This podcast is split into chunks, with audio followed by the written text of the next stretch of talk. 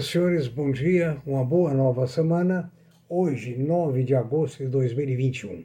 Aqui, professor Aécio Flávio Lemos, para comentar sobre o andamento de algumas empresas, o mercado financeiro em geral e principalmente diante da última semana no Brasil, que foi muito tumultuado.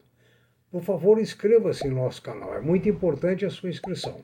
Por outro lado, suas dúvidas mande para previsioneseconômicas.gmail.com e no site www.previsioneseconômicas.com.br você encontra todo o nosso material, vídeos, podcasts, informações e oportunidades de trabalho também. Vamos agora às informações do mercado. As bolsas asiáticas fecharam na sexta-feira todas para baixo, exceto o Japão. A Europa, todos fecharam para cima. Nos Estados Unidos, para cima também, exceto a Nasdaq. Os principais papéis pedidos pelos nossos ouvintes vão aqui as cotações. Apple 146 dólares, Coca-Cola 56, McDonald's 238, Microsoft 289, Tesla 699 e Amazon 3.344 por ação. O mercado no Brasil iniciou uma tímida recuperação na sexta-feira, depois de uma quinta-feira boa com notícias da Petrobras. Vamos ver como que sustenta esta semana. Espera-se uma recuperação lenta do mercado. O petróleo caiu bastante. Em Nova York, o tipo Brent fechou sexta-feira a 70 dólares e 70 centavos. O dólar fechou no Brasil a 5,24, o euro a 6,15. O ouro caiu bastante, 1.763 dólares por onça Troy. Uma boa hora para compra, acredito eu. A prata, 24,33 níquel 19.207 dólares, minério de ferro 160 dólares a tonelada, cobre 434 a tonelada, alumínio 2578 a tonelada, paládio 972 e platina 983. Nossas commodities estiveram todas na sexta-feira para cima, exceto o café. Já indo às notícias mais mercantis, das bolsas, eu queria dizer, em primeiro lugar, que os Estados Unidos têm um número muito grande de bolsas e no Brasil tem uma só. Só uma funciona aqui. Ah, você que é acionista da Tupi, os resultados vieram acima do esperado. Ou seja, a empresa reportou números muito fortes, embora o volume foi afetado pela falta de semicondutores. A receita líquida de 1,65 bilhões de reais foi recorde a maior da história da empresa no Brasil. O, a receita líquida cresceu 15,7%. Esse segmento da Tupi é voltado principalmente ao transporte, infraestrutura e agricultura, com aumento de 18% nas vendas.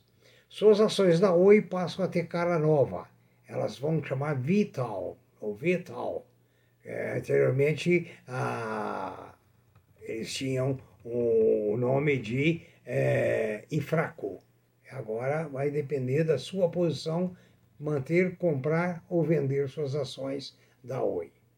A Moderna Laboratório uh, acumulou perdas no pregão de ontem, no pregão de sexta-feira, aliás, apesar de superar as expectativas uh, dos analistas. Disse que a sua vacina apresentou uma eficácia de 93% contra a variante Delta. Em comparação, a Pfizer informou que sua vacina apresentou eficácia em relação à Delta de 84%. A Nintendo anunciou a recompra de 900 milhões de dólares em ações, depois de divulgar uns números de lucro abaixo das expectativas. Alguns analistas acreditam que a demanda por vídeo uh, de uso doméstico deverão cair tendo em vista que as lojas deverão abrir. As lojas americanas estão uh, formando, formando, formando, informando no, no, no, nas entrelinhas que têm um certo interesse para fundir com as lojas Marisa. Não tem nada oficial, mas é bom que você analise a sua posição de ações das lojas Marisa e lojas americanas. O Burger King do Brasil voltou a registrar prejuízo no segundo trimestre de 21, no valor de 97,1. e menor na, em comparação com o mesmo período em 2020, quando ele perdeu, perdeu 186 milhões. Bom, veja bem, esse ano ela já funcionou mais dias, então é uma razão para se vender mais e ter uma produção melhor. A Hering apresentou um lucro líquido de 7,1 milhões. O número significa uma retração de 94% comparando com o mesmo período do ano passado. Então, suas ações da Hering vão precisar de uma vitamina mercadológica. A Eneva, ou Eneva, registrou um lucro líquido de 118 milhões no segundo trimestre deste ano, uma alta de 37%. Bom para suas ações.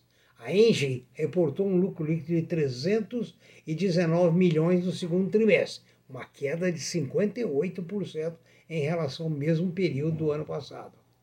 A JHSF, grande papel, a primeira empresa a ter um aeroporto particular com autorização para voos internacionais no Brasil, informou que o lucro líquido foi de 321 milhões nesse segundo trimestre, representando uma alta de 26% ante o resultado do mesmo período do ano passado.